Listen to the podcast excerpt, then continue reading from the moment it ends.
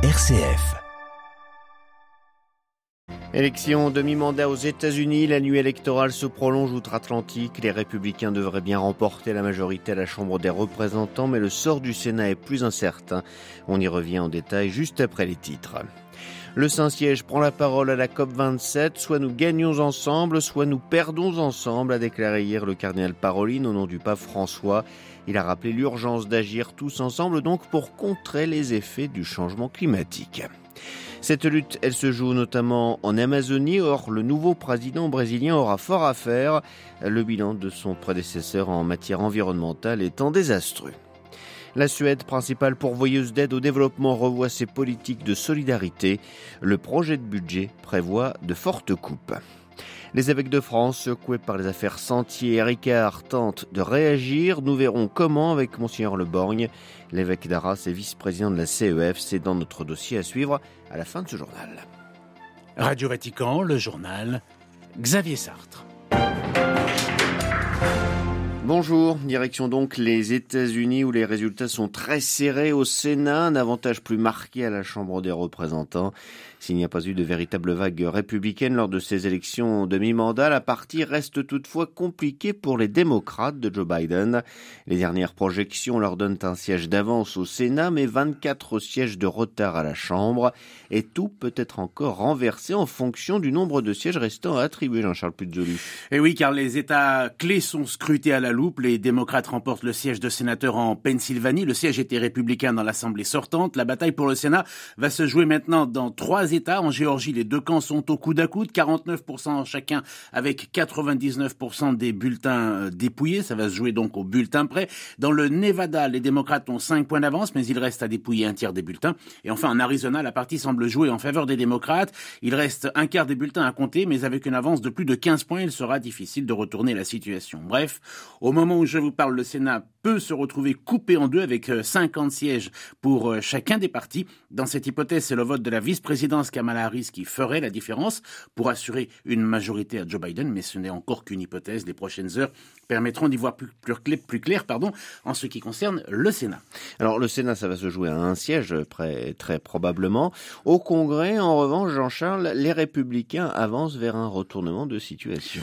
Oui, Xavier, le camp de Donald Trump a 24 sièges d'avance avec 197 députés élus contre 173 aux démocrates. La majorité va se jouer au 218e siège et au regard de la carte des 50 États américains qui se colorent de rouge, couleur des républicains, on sent que Joe Biden va devoir probablement composer, pénalisé par un contexte inflationniste, une forte hausse du coût de la vie qui a d'ailleurs été largement utilisé comme argument de campagne par le camp républicain. Au final, Donald Trump avait annoncé une déferlante républicaine. Elle n'a pas eu lieu, mais ses soutiens lui sont restés fidèles et l'objectif des républicains reste encore crédible, eux qui voulaient ouvrir la voie au retour de Donald Trump à la présidentielle de 2024. Jean-Charles lui, nous reviendrons bien évidemment sur les résultats définitifs de ces élections dans nos prochaines éditions. Nouveau tir de missiles balistiques de la part de la Corée du Nord aujourd'hui en direction de la mer du Japon. C'est l'armée sud-coréenne qui l'annonce. Pyongyang poursuit donc ses essais d'armement qui ont connu un regain d'activité au début du mois pendant les manœuvres conjointes des armées américaines et sud-coréennes. Une quinzaine de morts, c'est le bilan provisoire de l'attaque d'un convoi des milices pro-iraniennes dans l'est de la Syrie il y a quelques heures seulement. Les camions chargés d'armes et de camions-citernes et des camions-citernes ont été bombardés, mais on ne sait pas encore par qui. C'est ce qu'annonce l'Observatoire syrien des droits de l'homme. La COP27 de Sharm el-Sheikh, les interventions des chefs d'État et de gouvernement se succèdent à la tribune depuis deux jours, avec la prise de parole hier après-midi du cardinal Pietro Parolin, le secrétaire d'État du Saint-Siège. Il s'est exprimé au nom du pape François. Il a bénéficié de trois minutes pour alerter le monde sur le temps perdu face au changement climatique. Les précisions de Marine Oriot. Soit nous gagnons ensemble, soit nous perdons ensemble, avertit le cardinal Paroline. La COP27 est une opportunité qui ne doit pas être gâchée, déclare-t-il.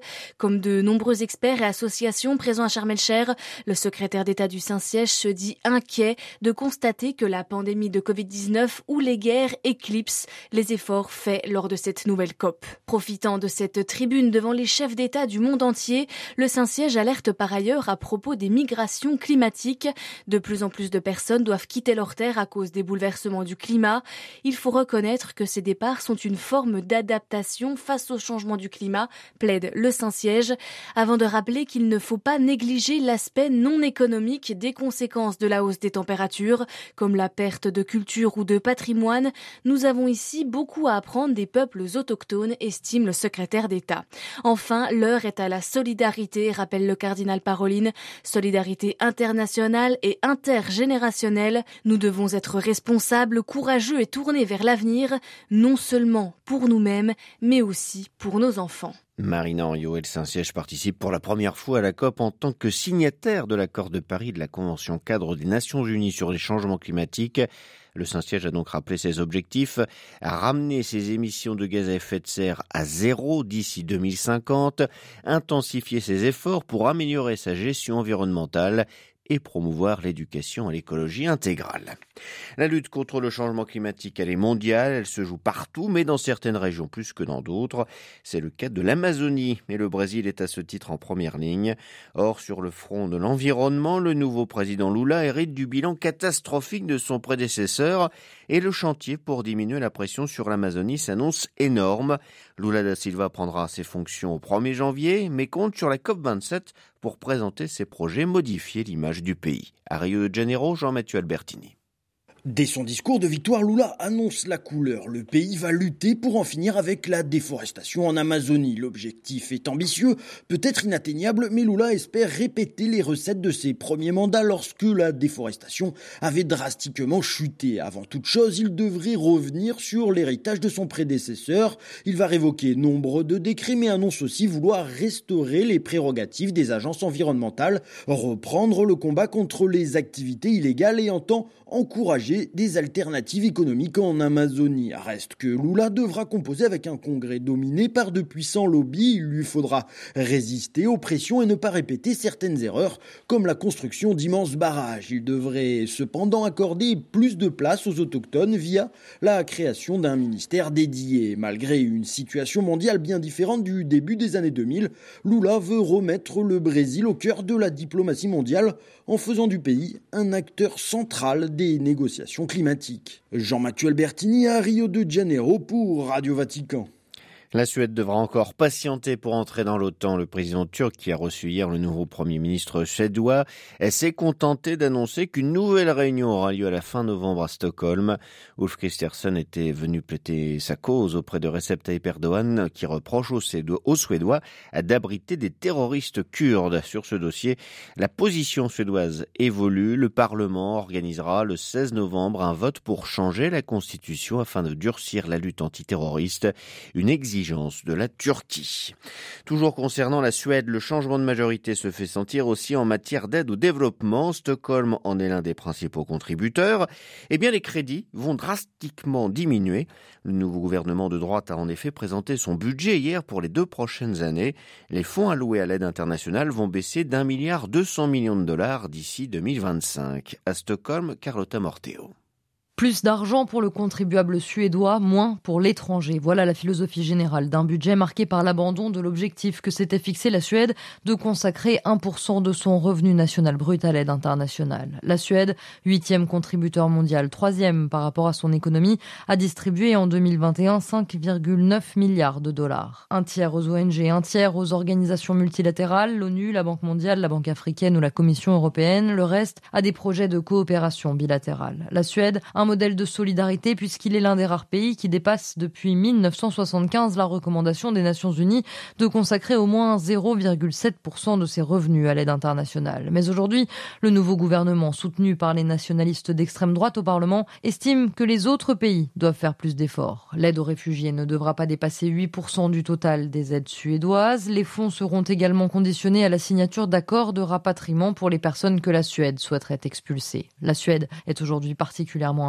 en Afghanistan, en République démocratique du Congo, en Somalie, au Mozambique ou au Sud-Soudan. Stockholm, Carlotta Morteo pour Radio Vatican. La lutte contre le M23 en RDC, l'armée congolaise a mené des bombardements aériens contre des positions des rebelles dans le nord Kivu, dans deux secteurs de l'est et de l'ouest du territoire de Rutshuru.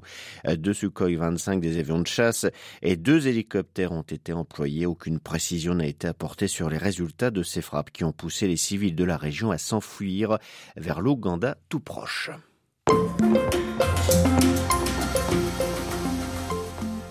Nous avons entendu la stupéfaction, la colère et la tristesse du peuple de Dieu dans le message de clôture de leur assemblée plénière et après les aveux du cardinal Jean-Pierre Ricard, les évêques de France disent partager le sentiment des fidèles blessés par les scandales et les dissimulations.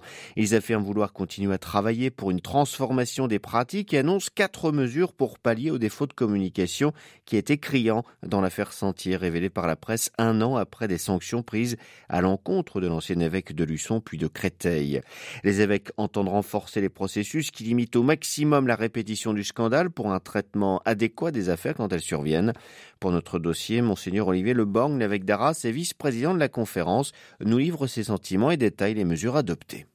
Je suis pris par le scandale, je suis effondré. On est, les évêques sont vraiment touchés, touchés pour le peuple, pour les victimes d'abord, touchés pour le peuple de Dieu qu'ils accompagnent, dont ils comprennent très bien qu'ils soient ébranlés, que parfois ils ne puissent plus faire confiance, touchés profondément euh, aussi pour nos prêtres, qui sont très déstabilisés, et puis eux-mêmes, même déstabilisés dans, dans, leur propre ministère.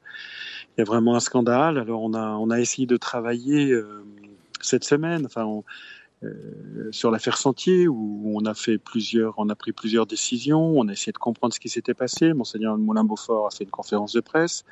Et puis on a, on a pris quelques décisions pour continuer à avancer et pour être beaucoup plus clair, beaucoup plus efficace dans le traitement des abus quand ils sont commis par un évêque. Quelles décisions ont été adoptées par l'Assemblée plénière? Nous avons pris quatre euh, décisions, mais une décision euh, de, de, de, de mettre en place un conseil vos estis lux mundi, c'est-à-dire pour accompagner un évêque qui serait, qui accueillerait une déposition de plainte contre un autre évêque, pour qu'il ne soit pas seul, pour l'accompagner, euh, pour que les informations soient rassemblées, pour qu'il puisse bien mener ce qu'il a à faire comme enquête et rédiger ce qu'il a à rédiger pour Rome.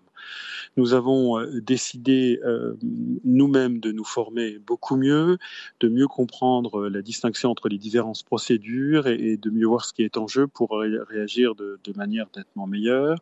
Nous avons redit que nous, nous comprenions combien, enfin, nous avons vraiment posé un acte de foi dans la maturité du peuple de Dieu que nous constatons jour après jour et qui ne supporte pas le silence qui le trompe et donc de réfléchir à nouveau à la communication. Là, la communication est un acte de justice. Un juge, quand il prend une décision, peut rajouter comme mesure, comme sanction la communication, mais c'est pas systématique. Donc il s'agit d'avoir des procédures nettement plus au point sur ces questions de communication de publicité des sanctions.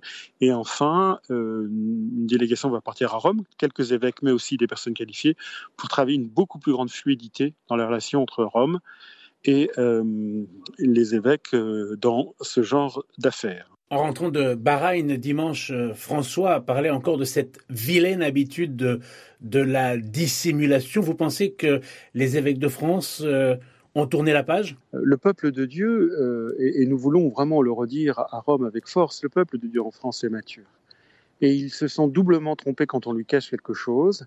Et donc, si la publication n'est jamais automatique en droit civil, et donc en droit canonique également, nous désirons travailler sur ces règles et travailler en, en nous basant sur une, la maturité du peuple de Dieu et la confiance du peuple de Dieu. Et nous, nous demandons donc que nous revoyons complètement nos procédures de publication des décisions. Autrement dit, vous demanderiez à Rome de prendre la responsabilité de communiquer en amont sur une décision En tous les cas, par... de réfléchir à chaque cas très précisément quel type de publicité, une fois que la sanction est prise, on communique jamais tant que le jugement n'est pas terminé, mais et, de voir euh, quelle publicité auprès de qui, mais de le voir de manière systématique et non pas en émiettant les informations, mais en les rassemblant et, et, en discernant ce qui est pertinent pour ce cas-là, encore une fois, en faisant confiance au peuple de Dieu.